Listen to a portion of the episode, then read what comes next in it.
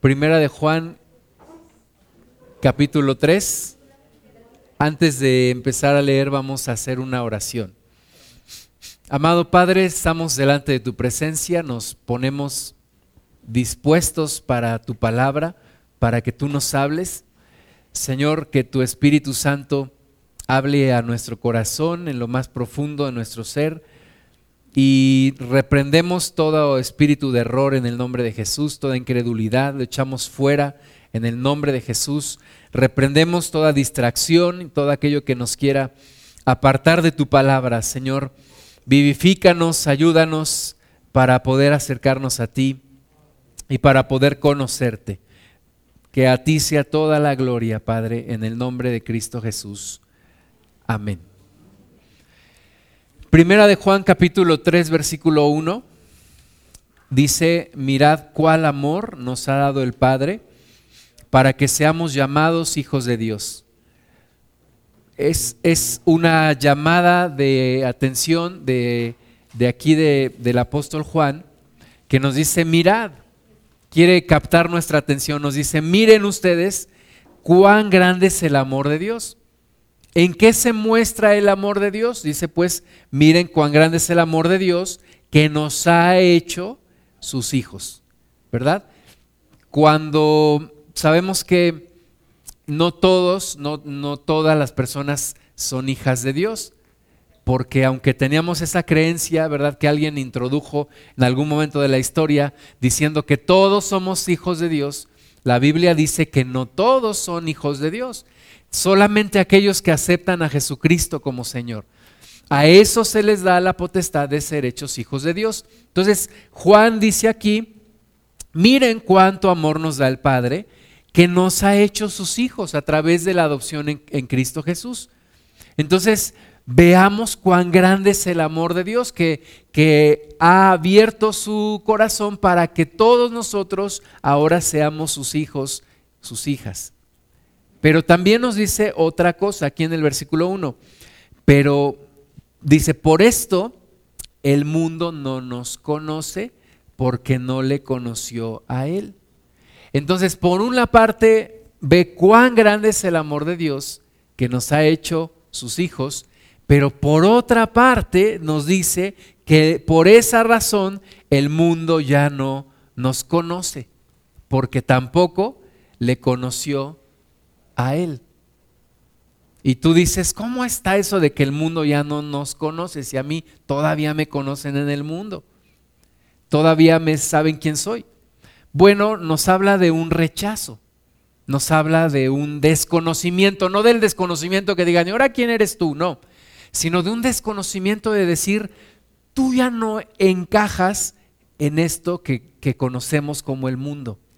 Tú ya no encajas en la cultura, tú ya no eres la misma persona, tú ya no te comportas como nosotros, por lo tanto, te desconocemos.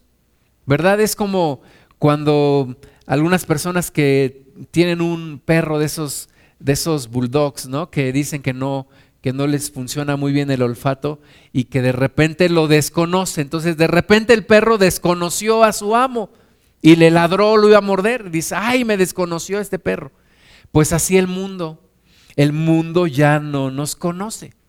¿Por qué ya no nos conoce? Porque Dios nos ha hecho sus hijos. Dios nos llamó como sus hijos, el mundo ya no nos conoce. en, la, en, la, sierra hay un canto que cantan los hermanos que dice, mirad cuál amor nos ha dado el Padre, que seamos llamados los hijos de Dios. Dice, por eso el mundo ya no nos conoce, porque a Él tampoco no le conoció. Y es lo que dice este versículo. Dios nos ha amado tanto, nos ha hecho sus hijos, pero esa relación con Dios hace que el mundo ya no nos conozca. Hace que el mundo nos desconozca. Hace que seamos extraños para el mundo. Hace que seamos aborrecibles para el mundo. Yo quiero decirte que todo cristiano tiene que saber manejar el rechazo. Porque si realmente somos hijos de Dios, el mundo nos va a rechazar. El mundo nos va a aborrecer. El mundo se va a extrañar de nosotros. Ahora, si el mundo a ti te sigue recibiendo muy bien, te sigue sintiendo muy bien parte del mundo, tienes un problema. Porque no estás actuando como hijo de Dios. Y tú dices, no, yo me muevo como pez en el agua en el mundo, a mí todo el mundo me cae bien, yo le caigo bien a todo el mundo. Tienes un problema, porque dice aquí que los que hemos sido hechos hijos de Dios, el mundo ya no nos conoce. ¿Por qué ya no nos conoce? Porque a Él no le conoció tampoco. ¿Verdad? Yo ya no llego con, con el mundo, ¿qué pasó, hijo de tú, quién sabe qué, tal por cual? Y, ¿Verdad? Ya no llego de esa forma. ¿Por qué? Porque ahora soy hijo de Dios. Yo ya no llego, ¿qué pasó con las caguamas? Sácalas, que vamos a ver el partido. Sí, vamos. No, ¿verdad? Ya no llego de esa forma, entonces el mundo me desconoce. Y dice, ¿y ahora tú qué te pasó? ¿Y ahora tú de qué planeta vienes? ¿Verdad? Oye, que vámonos al, al centro nocturno a ver a las, a las chicas de la mala vida. Yo les digo, no, y me dicen, pero ¿por qué? ¿No te gustan las mujeres? No, sí me gustan las mujeres, pero fíjate que he sido transformado. Entonces, el mundo ya no me conoce. Ya no corro con el mundo, ya no actúo como, el mundo. Ya no soy como el mundo espera que sea, porque ahora tengo una vida especial en Cristo. Se tiene que dar es parte de una transformación de nuestra propia naturaleza. El que ya no andemos con el mundo. Dicen que decidir es renunciar, ¿verdad? Yo tenía un maestro en la universidad que nos decía, morenos, así nos hablaba, morenos, el día que ustedes se casen con una mujer, no piensen en la que se casan, piensen en todas las que dejan. Así nos decía. ¿Verdad? Porque es verdad, porque decidir es renunciar. Si yo acepto a Cristo, renuncio al mundo. Si yo acepto el mundo, renuncio a Cristo. Pero no puedo tener las dos cosas a la vez. Algunos dicen, no, yo quiero tener lo mejor de los dos mundos, la bendición de Dios y el placer del mundo. Pues, ¿qué crees? No se puede. Tienes que escoger una de las dos. O quieres ser hijo de Dios o quieres ser parte del mundo. Si decides ser hijo de Dios, el mundo ya no te va a conocer. Vamos a seguir leyendo, versículo 2, versículo 2, perdón. Amados, ahora somos hijos de Dios. Dice Juan, amados, ahora somos hijos de Dios. Y aún no se ha manifestado lo que hemos de ser. Somos, ¿verdad? Como un capullo de esos gusanos que hacen su capullo, se meten y están en una transición, están en una transformación. Nosotros también estamos en una transformación. Juan dice, ahora somos nosotros hijos de Dios, pero aún no se manifiesta todo lo que hemos de ser. Somos apenas una parte de lo que Dios quiere hacer con nosotros. Nos está transformando, nos está cambiando. No se ha manifestado todavía todo lo que hemos de ser. Por eso de repente nos resbalamos, de repente se te sale una mala palabra, de repente como que te confundes de nuevo con el mundo. Pero dice el versículo 2, la segunda parte, pero sabemos que cuando Él se manifieste, seremos semejantes a Él porque le veremos tal como Él es. Entonces, estoy en una transformación, soy hijo de Dios y todavía no se manifiesta todo lo que Dios quiere hacer en mí. Pero yo sé que cuando le vea a Él, seré como Él, seré como Jesús, seré completamente transformado. O sea, estoy en un camino en donde estoy dejando el mundo y me estoy acercando a Cristo. Estoy a la mitad de ese camino. Todavía no se manifiesta todo lo que yo he de ser. Pero estoy en esa transición. Por lo tanto, dice el versículo 3, todo aquel que tiene esta esperanza en Él, se purifica a sí mismo, así como Él es puro. todo aquel que tiene esperanza en Él se purifica a sí mismo así como Él es puro. Tú y yo tenemos que estar en un camino de purificación. Una ocasión me decía una persona hace poquito, oye, ¿tú no tomas alcohol? Le dije, no. Me dice, ¿por qué no? Porque no me hace falta. Mm, y suelta una grosería con che, ¿verdad? Esa que todo el mundo dice. ¿Cómo que no te hace falta? Tómate unas cervecitas, tómate unos alcoholitos. Dije, no, no me hace falta. Al contrario, me aleja de mi destino porque mi destino es, como dice aquí, purificarse a mí mismo. Yo no busco regresar al mundo. Yo busco, teniendo esta esperanza, purificarme a mí mismo. Quiero seguir hacia Cristo. Oye, ¿y no te gusta ver a las mujeres en la calle cuando pasan? Oye, pues mira, la verdad es que sí me gustan las mujeres, pero estoy en un camino de purificarme a mí mismo. Entonces no puedo regresar a lo mismo del mundo. Oye, ¿y no te dan ganas de decir groserías? Bueno, a lo mejor a veces me darían ganas de decir las groserías que alguna vez dije, pero estoy en un camino de transición y de purificación. Entonces, aunque estoy en este mundo, quiero ser diferente a este mundo.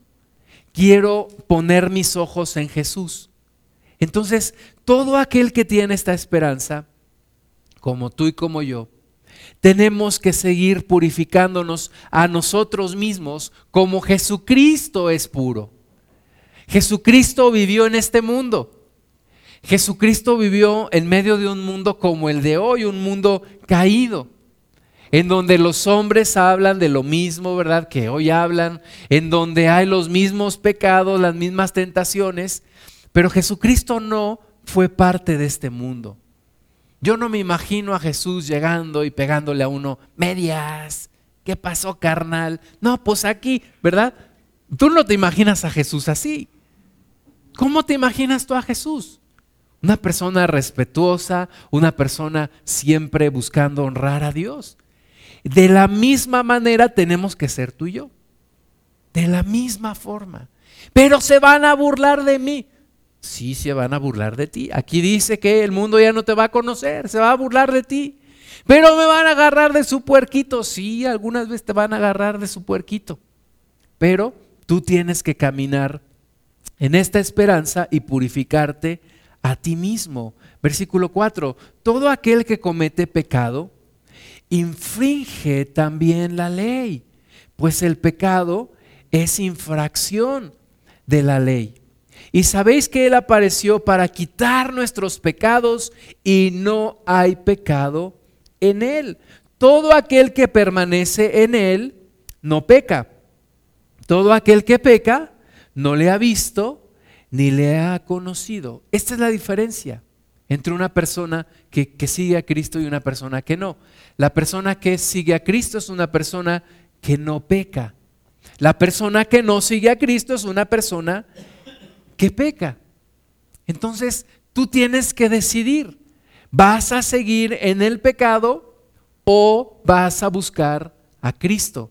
¿Vas a seguir en medio de la cultura del mundo o vas a adoptar la cultura del reino de Dios?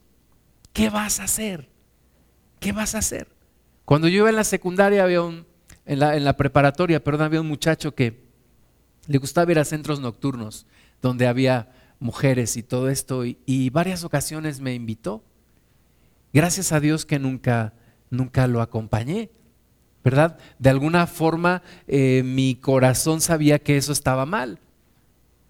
Pero todos los días hay personas que te van a invitar a pecar. Todos los días. Tenía un, un jefe en mi trabajo anterior que me preguntaba, él sabía que yo soy pastor y me preguntaba cada vez que me veía, ¿cómo va la iglesia? ¿Cómo va la iglesia? ¿Cómo va la iglesia? La última vez que lo vi me preguntó, ¿cómo va la iglesia? Le dije, pues ahí va. Y ya le empecé a platicar. Me dice, mira, si pusieras un table dance, te iría mejor. Porque todo el mundo le gusta ir a esos lugares. pero no a todos les gusta ir a la iglesia. Entonces la realidad es que hay más personas que te van a invitar a hacer lo malo que personas que te van a invitar a buscar a Dios. ¿Verdad? Todos los días te vas a encontrar una persona que te va a invitar, oye, vamos a hacer tal cosa, vamos a ver esto, vamos a platicar de aquello, vamos a tal lugar. Todos los días tú tienes que decidir. ¿Vas a seguir a Dios o vas a seguir en el pecado? Porque dice que todo aquel que permanece en Él no peca. Ahora tú puedes preguntarte, oye, ¿a poco todos los que estamos aquí realmente ya no pecamos? Hasta el hermano le dio sueño, pero, pero no es que no es que ya no pecamos absolutamente nada, ¿verdad? Sí, a veces nos resbalamos, pero nuestra búsqueda, nuestra constante en este mundo es ya no voy a pecar. Ya no voy a pecar. Ya no voy a hacer lo que antes yo hacía, porque todo aquel que permanece en él no peca. Entonces, ya no puedo dejarme influenciar por las personas que me invitan a tal lugar, que me invitan a una copita, que me invitan a ver pornografía, que me, que me invitan a aprender malas palabras. Ya no puedo dejarme influenciar por esas personas, porque ahora yo busco no pecar. Versículo 7, hijitos, nadie os engañe. Nadie os engañe. Tengo algunos conocidos que son súper religiosos súper religiosos. Van a, sus reuniones, se saben los rezos, etcétera, etcétera, pero son súper, súper majaderos, súper groseros, ¿verdad? Hablan, dicen palabras y yo pregunto, ¿cómo es posible que una persona que se dice religiosa, buscar a Dios, siga hablando de tal manera, ¿verdad? Y lo veamos como algo normal. Cuando yo estaba en la religión, pues todas las personas que yo conocía eran de la religión y a todas, a la gran mayoría les escuchaba decir groserías. Entonces, ¿cómo es posible que una persona que diga buscar a Dios diga tantas majaderías? Yo lo que creo es que entonces esa persona no busca a Dios realmente. Yo decía un montón de leperadas, muchísimas, muchísimas. No me vean así, yo creo que tú también las dijiste. Pero cuando me decidí buscar a Dios, entonces dije, yo ya no puedo hablar de la misma forma. Yo ya no puedo seguir en el pecado. Entonces dice aquí, hijitos, nadie os engañe, el que hace justicia es justo como Él es justo. ¿Verdad? Yo tengo que ser como Jesús. Y Jesús es justo, entonces yo tengo que practicar justicia. El que practica el pecado es del diablo. El que practica el pecado es del diablo, porque el diablo peca desde el principio. Para esto apareció el Hijo de Dios, para deshacer las obras del diablo. Entonces, el que peca es del diablo, aunque vaya a la iglesia. Si peca, es del diablo. Aunque tenga la Biblia bajo el brazo, si peca, es del diablo. Si no peca, es de Dios. Ese es, una, es un estilo de vida. Preguntaba a una persona en la semana, oiga, ¿usted, ¿usted tiene religión? Dije, no, no tengo religión. Yo tengo una relación con Jesús. Me dice, ah, es que yo creía que usted era de los que andaban en las puertas tocando. Dije, bueno, sí lo he hecho. Pero no tengo una religión, tengo una relación con Jesús. Y mi relación con Jesús me hace alejarme del pecado. Quiero tener una relación con Jesús y quiero alejarme del pecado. Ahora, todos los días tengo presiones de las personas a mi alrededor para comportarme como el mundo, para ser como el mundo. Porque tal parece que cuando te empiezas a querer salir del mundo, el mundo te quiere jalar. El mundo te quiere absorber. Por eso tienes que decidir, ¿voy a permanecer en el mundo o voy a ser de Cristo? Entonces, el que practica el pecado es del diablo. Pero Dios, Jesucristo, apareció para deshacer las obras del diablo. Versículo 9. Todo aquel que es nacido de Dios no practica el pecado. Todo el que es nacido de Dios no practica el pecado. Yo puedo decir que todos aquellos religiosos, pedrastras, y verdad que se conocen tantas cosas, no son nacidos de Dios. Aunque tengan su túnica, aunque tengan su vestidito muy mono, muy limpio, muy y se comporten así muy no son de Dios. ¿Por qué? No son nacidos de Dios. ¿Por qué? Porque practican el pecado. Todo aquel que es nacido de Dios no practica el pecado. Yo no puedo tener un estilo de vida del mundo, porque entonces yo sería un hipócrita. ¿Verdad? ¿Con qué cara yo predicaría la palabra de Dios si mi propia vida está en pecado? ¿Con qué cara yo podría decirle a alguien, Cristo te ama, acércate a Cristo? Me dirá, no, pues primero cambia tú. Entonces, todo aquel que practica el pecado es, el es del diablo, pero todo el que es nacido de Dios no practica el pecado. Porque la simiente de Dios permanece en él y no puede pecar porque es nacido de Dios. Alguien me dijo una vez, ¿y qué pasa si estás en el cine y de repente pasan una escena pornográfica? ¿A poco vas a cerrar los ojos? El problema no es quien me lo haya dicho, el problema es que quien me lo dijo era una persona cristiana. Y le dije, mira, para empezar, si sé que va a haber esas escenas, mejor no voy. Para continuar, si pasan una escena de pornografía, por supuesto que voy a cerrar los ojos, ¿a poco tú no? Si los dos estamos siguiendo a Cristo, ¿verdad? ¿Por qué? Porque yo busco salir del pecado. Ahora, no es que yo sea un santurrón, yo me conozco, yo sé de dónde vengo. Y yo sé que el pecado me atrae. ¿Qué tengo que hacer entonces? Alejarme del pecado. ¿Por qué? Porque yo decidí seguir a Cristo. Y todo aquel que nace de Dios no practica el pecado. Porque la simiente de Dios permanece en él y no puede pecar porque es nacido de Dios. Cuando hay una plática ahí medio obscena y empiezan los dobles sentidos y las malas palabras, alguien me dice, ¿a poco te espantas? Mira, yo sabía esas y más, pero yo he decidido ya no practicar el pecado.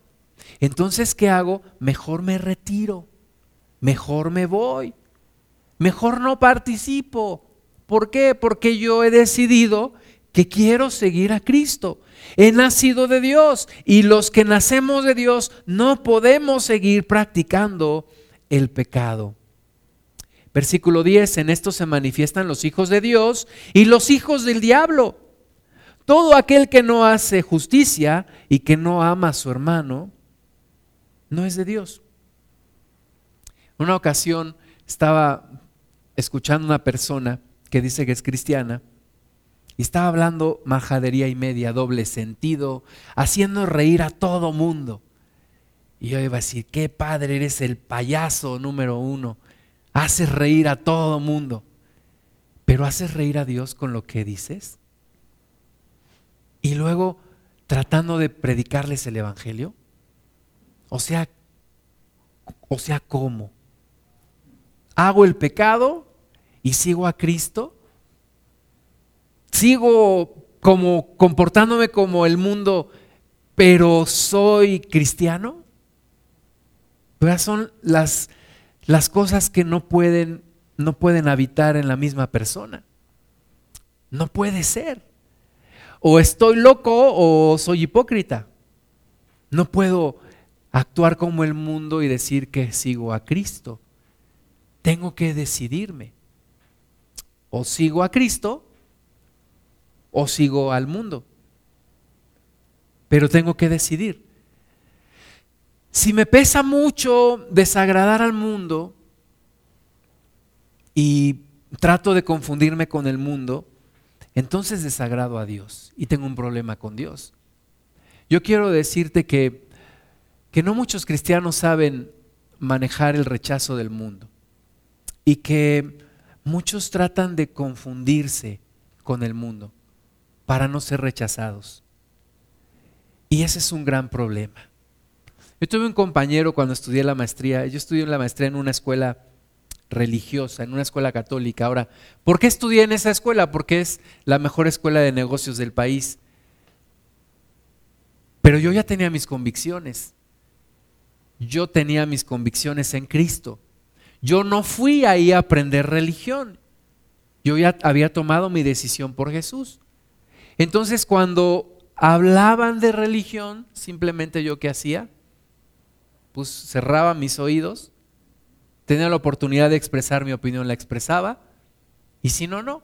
Pero la gran mayoría de mis compañeros seguían la instrucción religiosa y buscaban ser aceptos, porque además los profesores, pues como que muchos de ellos eran también de la religión y entonces algunos de ellos por congraciarse y por obtener una buena calificación, pues bueno, decían, pues yo también soy de la religión.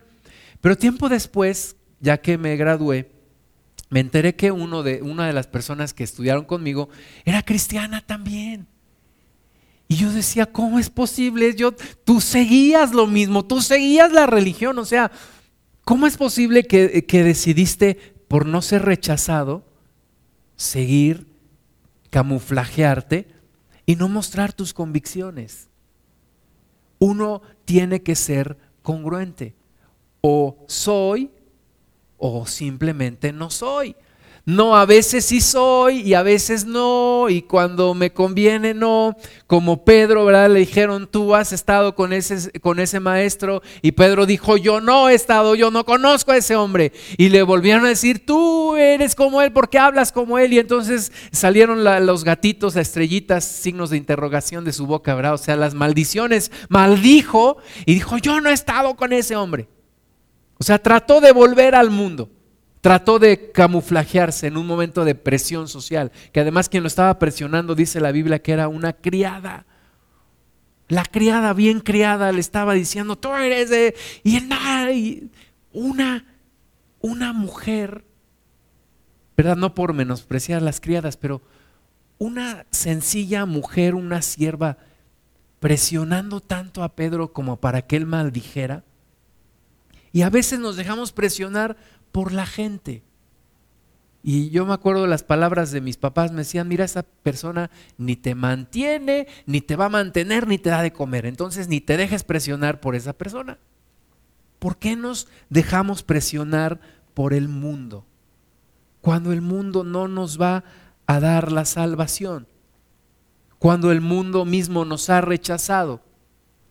Yo durante muchos años de mi vida, durante 20 años de mi vida, viví con el rechazo. Yo era rechazado en la escuela, fui rechazado en muchos lugares.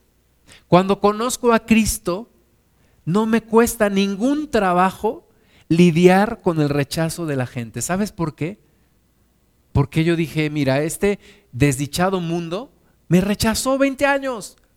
Pues ahora que me siga rechazando, no me importa con tal de tener a Cristo, con tal de que Cristo me acepta. Eso para mí me hace feliz, me hace la persona más feliz de este mundo. Que el mundo me rechace, está bien, no me importa.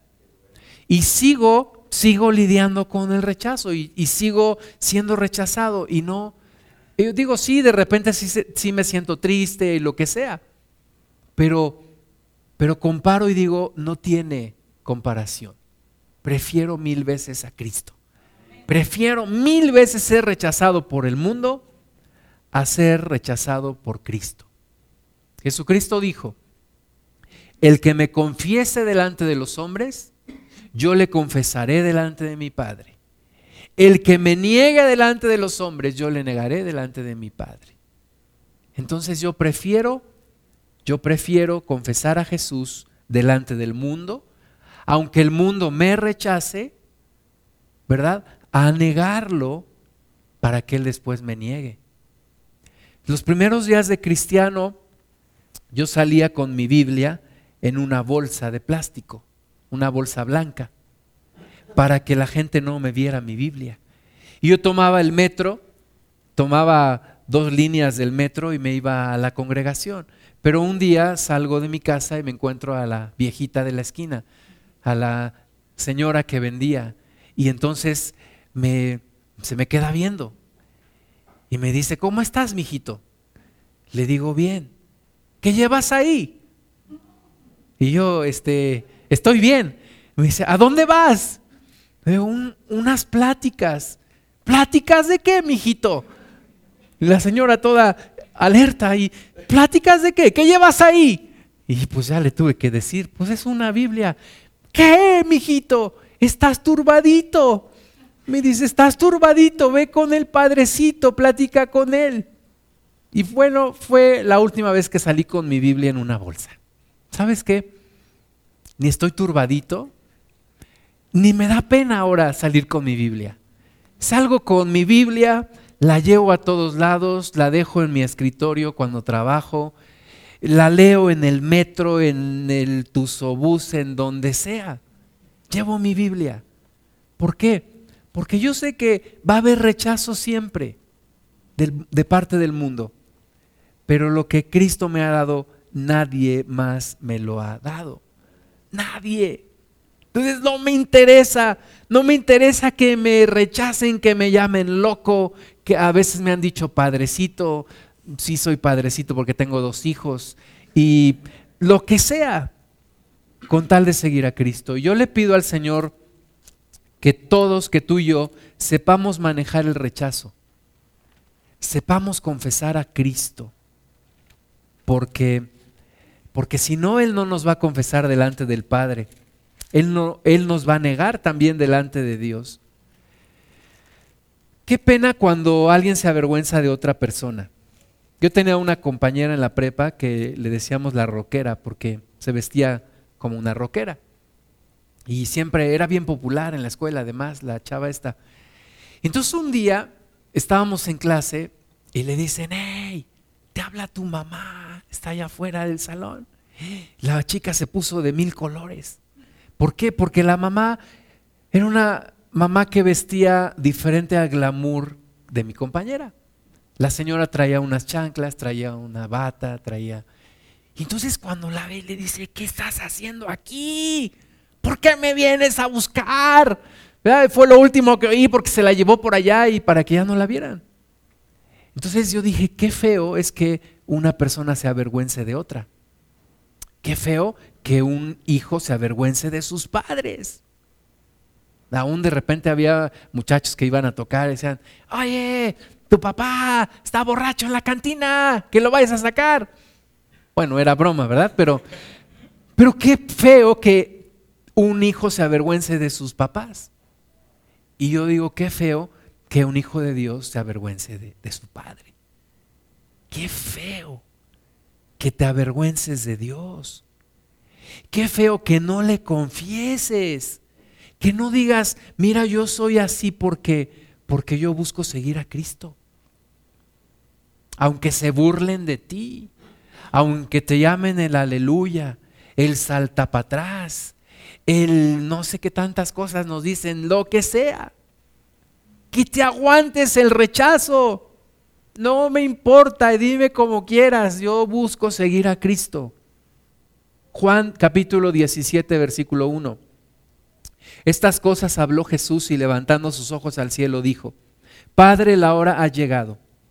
Glorifica a tu Hijo, para que también tu Hijo te glorifique a ti. Como le has dado potestad sobre toda carne, para que dé vida eterna a todos los que le diste. Y esta es la vida eterna, que te conozcan a ti, el único Dios verdadero y a Jesucristo a quien has enviado. Yo te he glorificado en la tierra, he acabado la obra que me diste que hiciese. Fíjate tú, tú podrás decir esto, yo te he glorificado en la tierra. Yo podría, es pregunta, podría decirle a Dios, yo te he glorificado en la tierra. Dios, yo no me he avergonzado, yo te he glorificado, yo te he confesado en la tierra. Lo podríamos decir. Debería de ser nuestra, nuestra prioridad, glorificar a Dios en la tierra. Jesucristo dice, mira Padre, yo te he glorificado en la tierra. He acabado la obra que me diste que hiciese. Ahora pues, Padre, glorifícame tú al lado tuyo, con aquella gloria que tuve contigo antes que el mundo fuese. He manifestado tu nombre a los hombres que del mundo me diste. Tuyos eran y me los diste y han guardado tu palabra. Ahora han conocido que todas las cosas que me has dado proceden de ti, porque las palabras que me diste les he dado. Y ellos las recibieron y han conocido verdaderamente que salí de ti y han creído que tú me enviaste. Fíjate que a Jesús lo veían muy temprano que se apartaba a lugares solitarios a orar. Lo veían que en la noche yo creo que lo buscaban. ¿Dónde está el maestro? Está orando. Y un día uno de los discípulos le dijo, maestro, enséñanos a orar, como Juan enseñó a sus discípulos. Entonces a Jesús no era, no era muy común que lo escucharan orar. Y aquí está orando Jesús. Así oraba el Señor Jesús, así platicaba con el Padre. Y si lo, lo, vemos aquí escrito es porque Jesús quiso que, que quedara escrito esta oración que él hace. Versículo 9, yo ruego por ellos. ¿Por quiénes? Está hablando de aquellos, dijo Jesús, que tú me diste. Yo ruego por ellos. ¿Quiénes? Los discípulos, los seguidores de Cristo. Fíjate, no ruego por el mundo no ruego por el mundo. Esta parte está, está fuerte, ¿no? Jesús está diciendo, Padre, yo no, no, no me importa el mundo ahorita. Ahorita te estoy pidiendo por ellos. Yo no ruego por el mundo, ruego por ellos. Dice, sino por los que me diste, porque tuyos son. Y todo lo mío es tuyo y lo tuyo mío. Y he sido glorificado en ellos y ya no estoy en el mundo, mas estos están en el mundo y yo voy a ti, Padre Santo, a los que me has dado, guárdalos en tu nombre para que sean uno, así como nosotros. Cuando estaba con ellos en el mundo, yo los guardaba en tu nombre. A los que me diste, yo los guardé y ninguno de ellos se perdió sino el hijo de perdición, para que la escritura se cumpliese. Pero ahora voy a ti y hablo esto en el mundo para que tengan mi gozo cumplido en sí mismos. Yo les he dado tu palabra y el mundo los aborreció porque no son del mundo, como tampoco yo soy del mundo. Jesucristo está orando por sus discípulos. Está a punto de irse al cielo y le está diciendo al Padre, Padre, guarda estos que tú me diste. Guárdalos. Ayúdalos, Señor. Ayúdalos. Yo me voy del mundo ahora, pero ellos se quedan. Y tú sabes, y ahora yo sé, yo creo que le decía al Señor Jesús, cuán difícil es vivir en este mundo. Cuán difícil es no dejarse arrastrar por la corriente de este mundo. Una de las mejores épocas que yo recuerdo en mi vida, por, lo que, por las experiencias que tuve, fue la secundaria. Yo tuve especialmente dos amistades en la secundaria. Una, un amigo, un amigo más alto que yo. Jugábamos básquetbol todas las tardes. Yo llegaba a mi casa, comía y me salía con mi balón de básquetbol al deportivo. Allí me encontraba con mi amigo. Y pasábamos toda la tarde ahí en el deportivo jugando. Nos daban las 7 de la noche cuando ya se oscurecía y como no había luces en las canchas, a esa hora nos íbamos cada quien a su casa. Nos gustaba la misma música. Había en ese entonces, eh, empezaban a mezclar música y canciones y tal, y, teníamos los mismos gustos. Nos gustaba la misma chica del... No, pero de música sí. De música sí, nos gustaba la misma música. Y luego él tenía una casa muy grande. Mi casa pues era un, un cuartito muy pequeño, pero él tenía una casa muy grande y él de repente me invitaba a su casa y tenía un estéreo bien padre y nos poníamos a escuchar música. En ese entonces apenas sacaban las películas, las beta. Entonces él tenía su videocasetera, veíamos películas, películas no pornográficas, veíamos películas de, de música, los videos, empezaba a ver videos y todo esto. Eh, y terminando la secundaria nos frecuentábamos todavía. Cuando yo me acerco a Cristo, estando ya en la universidad, un día me lo encuentro en el metro. En el metro, o sea, me lo encuentro ahí en el metro. Él iba bajando y yo me iba a subir. Y me dice, ¿qué pasó? ¿Qué, ¿Cómo te ha ido? Yo conocí a Cristo. Me dice, ¿qué?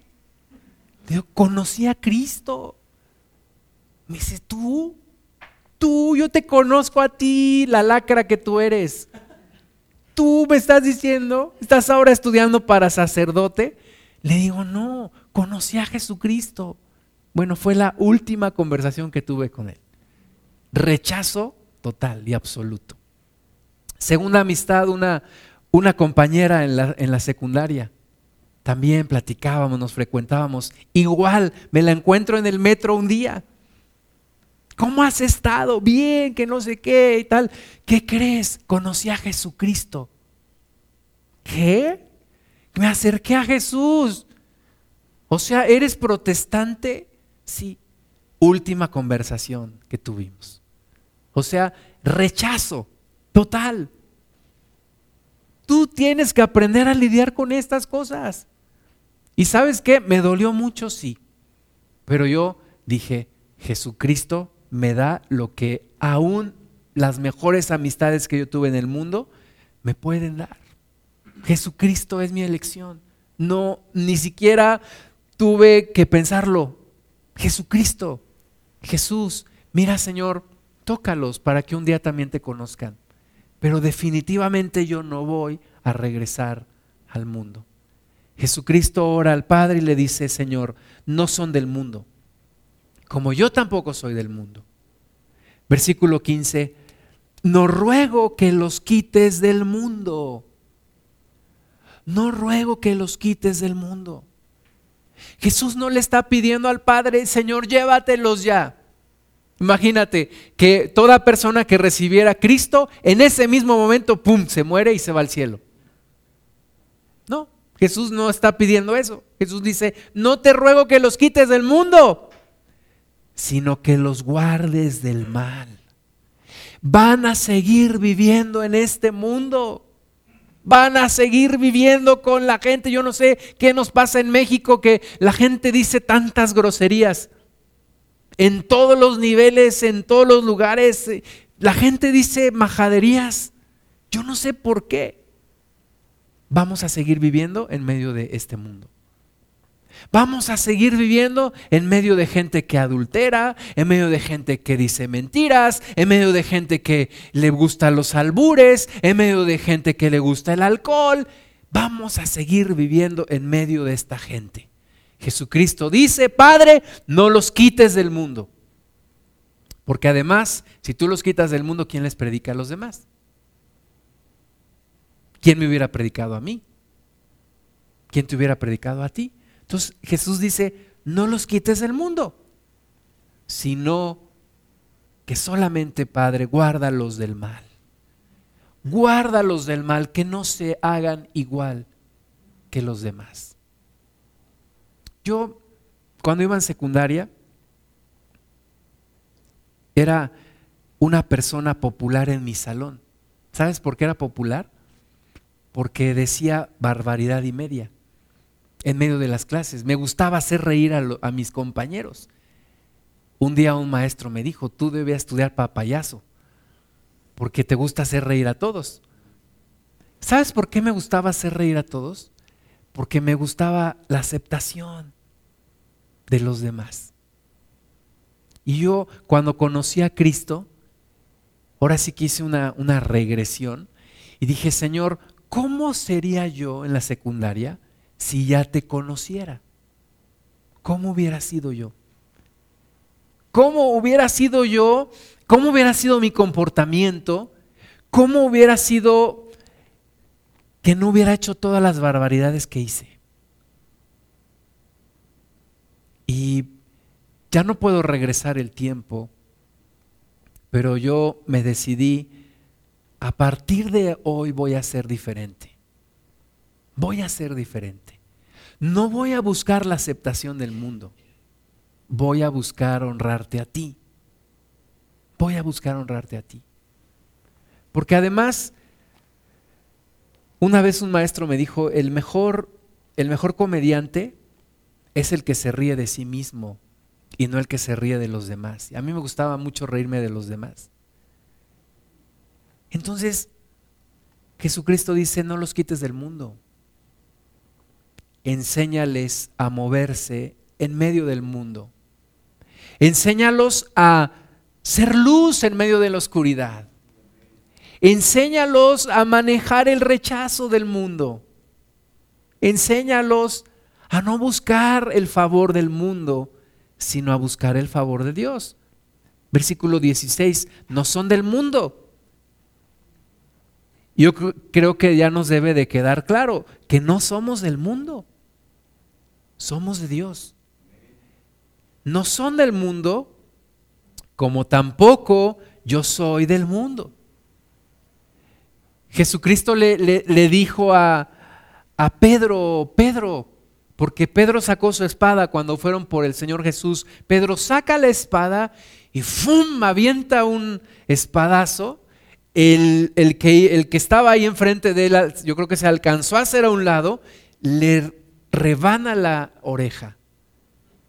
El Señor Jesús nada más ve cómo sale volando la oreja, va por la oreja y se la vuelve a poner. Y le dice, Pedro, ¿qué te pasa, Pedro? ¿Tú no sabes que si yo le pidiera a mi Padre una legión de ángeles, Él me los daría? Pero mi reino no es de este mundo. Y yo estoy llamado para esto. Entonces Jesús siempre nos demostró y siempre nos dijo, yo no soy de este mundo. Yo no soy de este mundo. Yo no soy de este mundo. Y nos dice ahora, ustedes no son de este mundo tampoco. Versículo 17 le dice al Padre, Padre, santifícalos en tu verdad. Santifícalos en tu verdad. Santifícalos. Guárdalos en tu verdad. Apártalos en tu verdad. Tu palabra es verdad. Yo tuve un compañero en prepa, le decíamos el fresa. O unos le decían Clark Kent porque estaba lentes. Y además era una persona bien estudiosa. No decía groserías. Cosa tan extraña, ¿verdad? Y entonces lo veíamos el fresa, el Clark, el Clark Kent, el Superman. Y se me quedó ahí en la memoria y un, en un congreso de hombre a hombre en Ciudad Juárez, que volteo, dije yo este Clark Kent lo conozco. las neuronas me empezaron a funcionar y dije, yo a ti te conozco. Y voy y me le acerco, oye, ¿tú no te llamas tal? Sí, ¿tú no estudiaste en tal? Sí. Oye, ¿tú ya eras cristiano? Sí. Con razón. Con razón no decías groserías. Pero sí le dije, pero ¿por qué nunca me hablaste? ¿Por qué nunca me predicaste la palabra?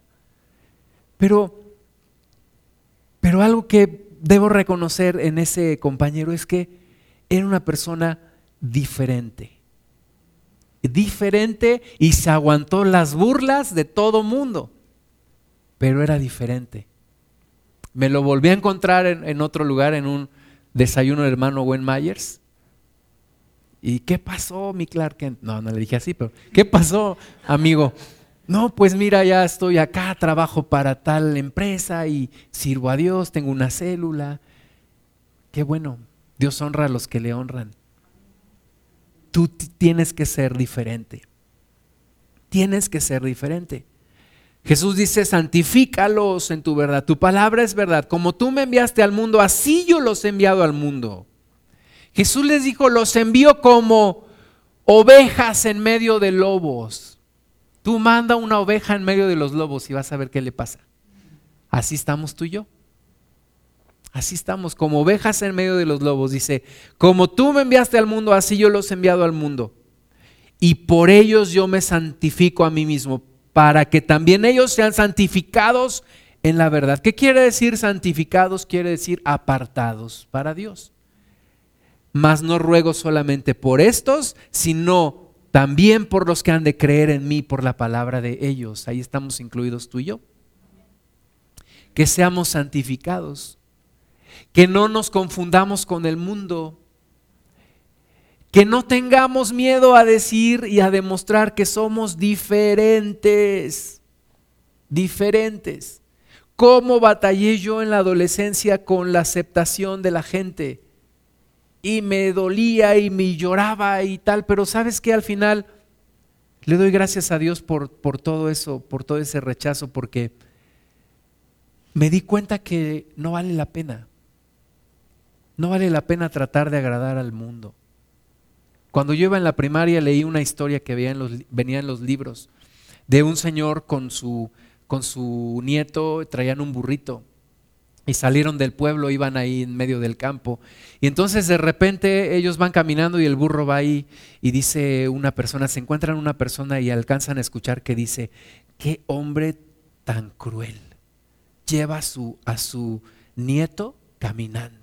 Y el burro ahí descansando. Le importa más el burro que él. Entonces agarra al niño, lo sube al burro. Y sigue caminando y se encuentra otros que lo ven y dicen, qué niño tan abusivo. Pobre hombre, tan viejito y este niño ahí en el, en el burro. Entonces, ¿qué hace el anciano? Se sube también al burro. Entonces ahí van los dos.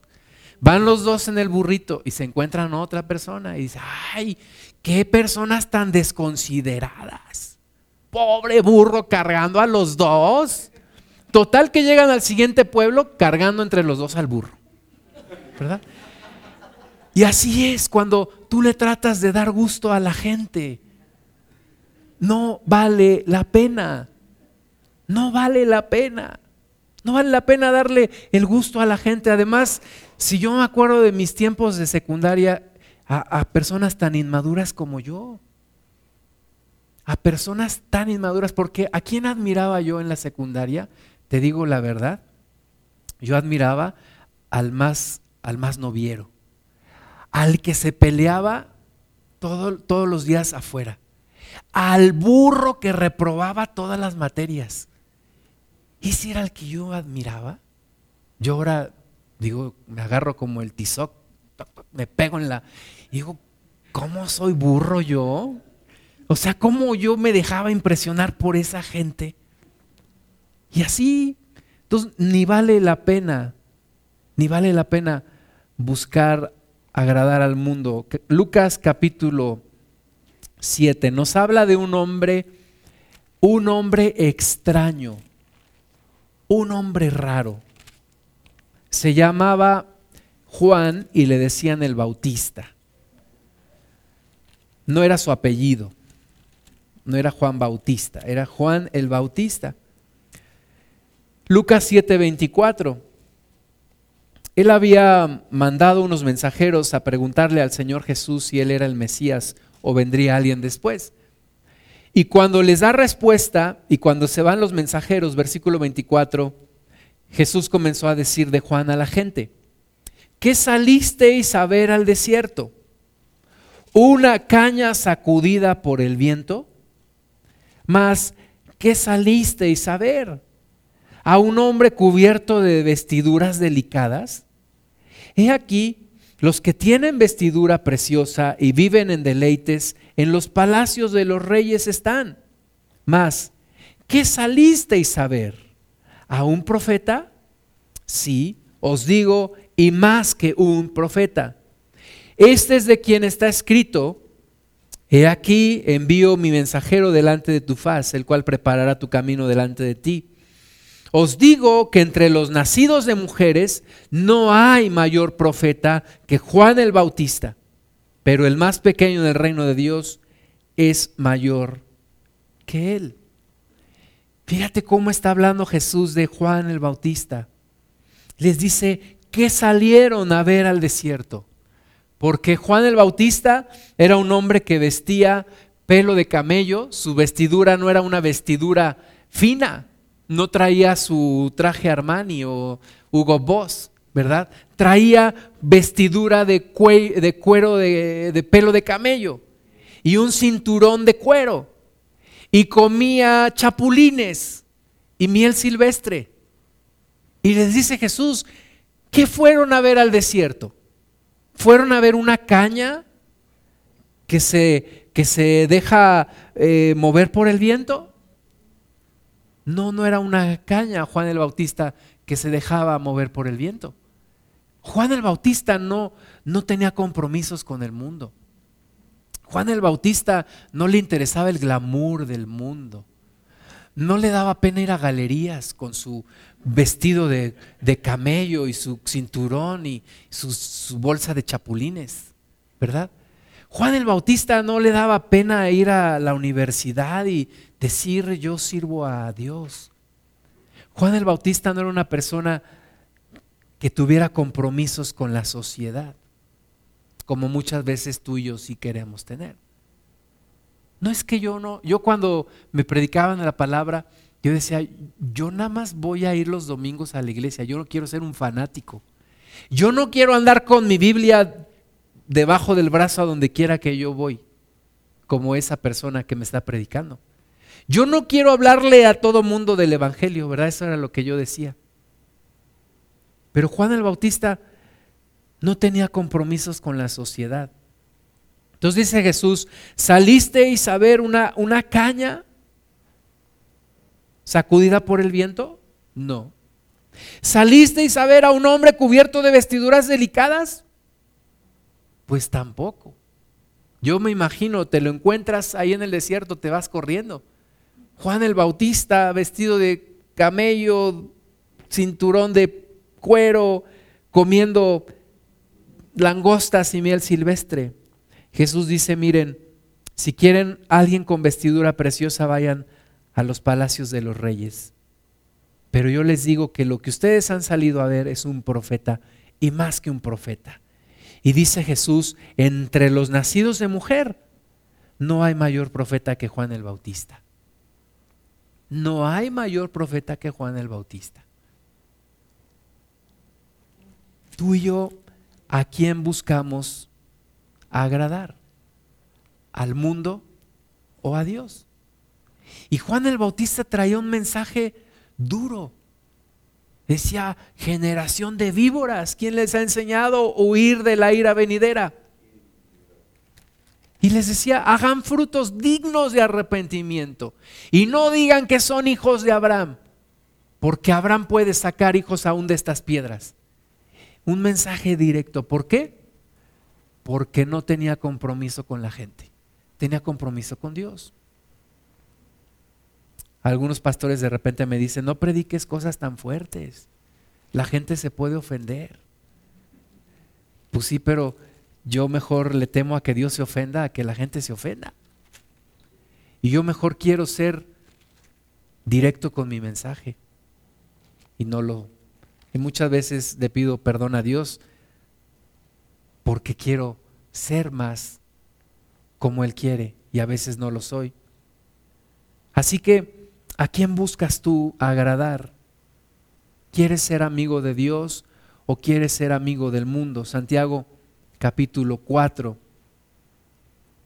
Dios está buscando personas como Juan el Bautista.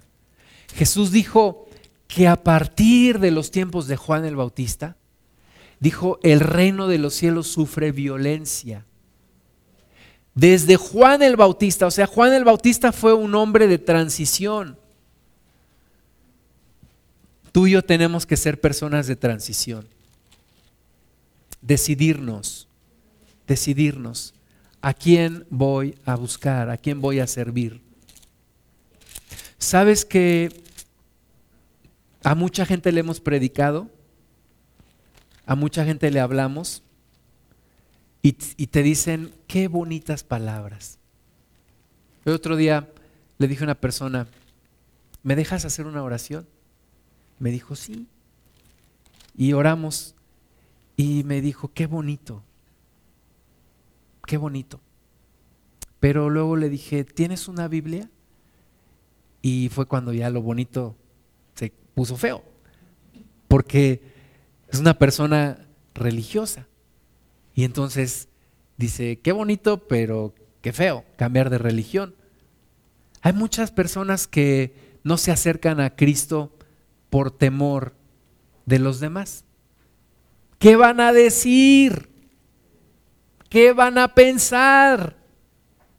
Si, ¿Qué van a decir si me cambio de religión? ¿Qué van a pensar? ¿Qué les voy a decir? ¿Qué les vas a decir? Pues les compartes de Cristo. ¿Qué van a pensar? Pues lo mismo que han pensado siempre. A veces decimos, ¿qué van a pensar de mí? ¿Sabes qué? Yo creo que tenemos que deshacernos de, de esas telarañas que nos están siempre diciendo, ¿qué van a pensar de ti? ¿Qué van a decir de ti? Que piensen lo que quieran, que digan lo que quieran. Me interesa más lo que diga Cristo. Santiago 4, 4, oh almas adúlteras, ¿no sabéis que la amistad del mundo es enemistad contra Dios? Cualquiera pues que quiera ser amigo del mundo se constituye enemigo de Dios. A mí me llama mucho la atención, yo no sé si lo hicieron consciente o inconscientemente. El anterior, el anterior del anterior papa cuando vino a México, la última vez decían que era el amigo del mundo. El amigo del mundo. Pues sí, porque el que se constituye amigo del mundo se constituye enemigo de Dios. ¿O pensáis que la escritura dice en vano, el espíritu que Él ha hecho morar en nosotros nos anhela celosamente? Pero Él da mayor gracia. Por esto dice, Dios resiste a los soberbios y da gracia a los humildes. Entonces el que se constituye amigo del el mundo se constituye en enemigo de Dios. Y el que es amigo de Dios es enemigo del mundo. Y no puedes andar de la mano de Dios y de la mano del diablo. Un día con Dios, un día con el diablo. No, es imposible. No se puede. Tienes que decidir. Gálatas 1:10, el apóstol Pablo se pregunta, ¿busco pues el favor de los hombres? Dice, pues si buscara aún el favor de los hombres, no podría ser siervo de Cristo. No podría ser siervo de Cristo. Si yo busco el favor de los hombres, no puedo ser siervo de Dios. No puedo ser siervo de Dios buscando el favor de los hombres. Entonces me tengo que decidir, favor de Dios o favor de los hombres. Y el razonamiento es muy sencillo. Los hombres no me van a dar la salvación, Dios sí me va a dar la salvación, entonces pues me voy con Dios. Como cuando jugábamos, cuando éramos niños, con melón o con sandía, ¿verdad? Con melón o con sandía o con la vieja del otro día. ¿Con quién te vas? ¿Te vas con el mundo? ¿Te vas con Cristo? ¿Con quién? No, pues con los dos, no, no se puede con los dos. Tienes que decidir. Primera de Pedro capítulo 4 versículo 1. Puesto que Cristo ha padecido por nosotros en la carne, vosotros también armaos del mismo pensamiento. Pues quien ha padecido en la carne terminó con el pecado, para no vivir el tiempo que resta en la carne, conforme a las concupiscencias de los hombres, sino conforme a la voluntad de Dios. Baste ya el tiempo pasado para haber hecho lo que agrada a los gentiles, andando en lascivias, concupiscencias, embriagueces, orgías, disipación y abominables idolatrías. A estos les parece cosa extraña que vosotros no corráis con ellos en lo mismo, perdón, en el mismo desenfreno de disolución y os ultrajan pero ellos darán cuenta al que está preparado para juzgar a los vivos y a los muertos. Ya basta. Ya hay que vivir ahora conforme a la voluntad de Dios. Y algún joven alguna vez me dijo, pues sí, pero tú ya viviste eso, déjame, déjame vivirlo a mí. ¿Sabes qué? Es como si, es como si yo dijera, mira, a mí me dio varicela. Para que sepas lo que es, a ti también que te dé. Mira, a mí me, un día me dio salmonelosis. Para que tú sepas lo que es, también a ti que te dé. A ver, ¿a cuántos les gustaría todas las enfermedades que no han tenido tenerlas? Pues es como si una persona dice, a mí déjame vivir lo del mundo. ¿Sabes qué? No te hace falta. No te hace falta. Alguien dice, no, es que yo quiero tener muchas novias para tener experiencia. No te hace falta. Nadie nunca fue capacitado para procrear. No tienes que ir a la escuela para que te lo enseñen. No te hace falta. No te hace falta andar de promiscuo, no te hace falta andar en el mundo, no te hace falta andar en el alcoholismo para saber que el alcohol te va a destruir tu vida, no te hace falta andar en el adulterio para saber que el adulterio te va a destruir tu vida. No te hace falta. Estábamos en una ocasión en un congreso, estaba predicando el hijo de un pastor, estaba hablando y estaba diciendo, a mí Dios me libró de las drogas. A mí Dios me, me, libró de la fornicación. A mí Dios me libró. Y estaba diciendo, y el papá estaba viéndolo así como...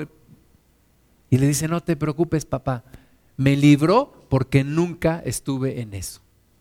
Dios me libró. Nunca estuve viviendo eso. Y no necesito vivirlo para saber que me destruye.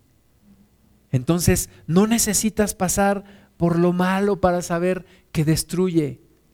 No, yo no necesito vivir una experiencia de adulterio para saber que eso destruye mi matrimonio. No necesito vivir en el alcoholismo para saber que el alcohol destruye. Me basta con ver las personas que lo han vivido para decidir, yo no voy a pasar por lo mismo. Vamos a ponernos de pie, vamos a hacer una oración. Jeremías capítulo 15, versículo 19. El Señor le dice una palabra a Jeremías que hoy nos dice también a nosotros. Jeremías 15, 19. Por tanto, así dijo Jehová si te convirtieres, yo te restauraré. Si te convirtieres, yo te restauraré. Y delante de mí estarás. Y si entresacares lo precioso de lo vil, serás como mi boca. Entonces tú y yo necesitamos entresacar lo precioso de lo vil. Vivir en lo bueno, no en lo malo acercarnos a Dios, no alejarnos. Tomar la bendición, la santidad, no la suciedad. Entre sacar lo precioso de lo vil. Y luego dice, conviértanse ellos a ti y tú no te conviertas a ellos. Entonces, tú debes de determinar que ellos se conviertan a mí y como yo estoy convertido a Cristo, pues ellos se van a convertir a Cristo. Y no, como dice aquí, y no te conviertas tú a ellos. Ahora te voy a decir una cosa, si hay una persona arriba de este, de este techo y otra abajo, y se empiezan a jalar, ¿quién crees que va a ganar? Que está abajo, ¿verdad? Siempre es más fácil derribar que edificar. Entonces, si tú te pones a convivir mucho con una persona del mundo y dices, no, lo voy a acompañar a la cantina para predicarle, lo voy a acompañar al table para predicarle, para que vea que yo tengo dominio de mí mismo. No, no, lo voy a acompañar a... Pues, ¿qué va a pasar? Te va a convertir él a ti. Tú necesitas jalarlo, predicarle, pero tener, tener cuidado. Una ocasión una joven, una joven me dijo, es que mi novio tiene muchos problemas de alcoholismo, pero yo lo voy a ayudar. Yo lo voy a ayudar, yo lo voy a sacar de ahí. Le dije, ¿sabes qué? Tú no lo vas a sacar de ahí. Si tú sigues con él, él te va a meter ahí. Tú no lo vas a sacar, Él te va a meter. Entonces, Hay que predicarle a la gente, hay que orar, pero no nos podemos sumar en el mismo yugo. Conviértanse ellos a ti y tú no te conviertas a ellos. Hay personas a las cuales hay que darle su tiempo. Hay gente que te dice, no quiero nada con Cristo. Hay que darle su tiempo, hay que orar por ellas. Y no desgastarse. Y hay otras que, como dijo el Señor Jesús, los campos ya están blancos. A esas hay que ir y a esas hay que predicarles y esas hay que enfocarse. Cierra tus ojos un momento, por favor.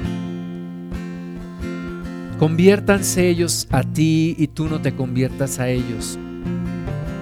Y te pondré por muro fortificado de bronce y pelearán contra ti, pero no te vencerán porque yo estoy contigo para guardarte y para defenderte, dice Jehová.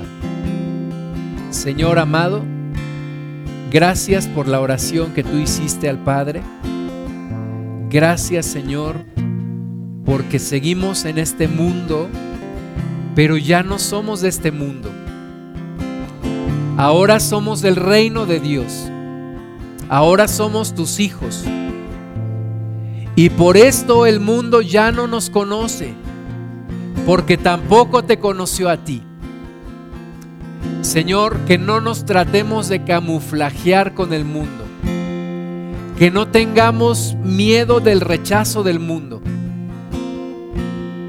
que seamos firmes en ti, Señor, que cuando necesitemos consuelo lo obtengamos de ti y que con una actitud firme con una fe inquebrantable podamos predicar a tantas personas que te necesitan. Señor, ayúdanos a no imitar al mundo. Ayúdanos a no parecernos al mundo. Ayúdanos, Señor.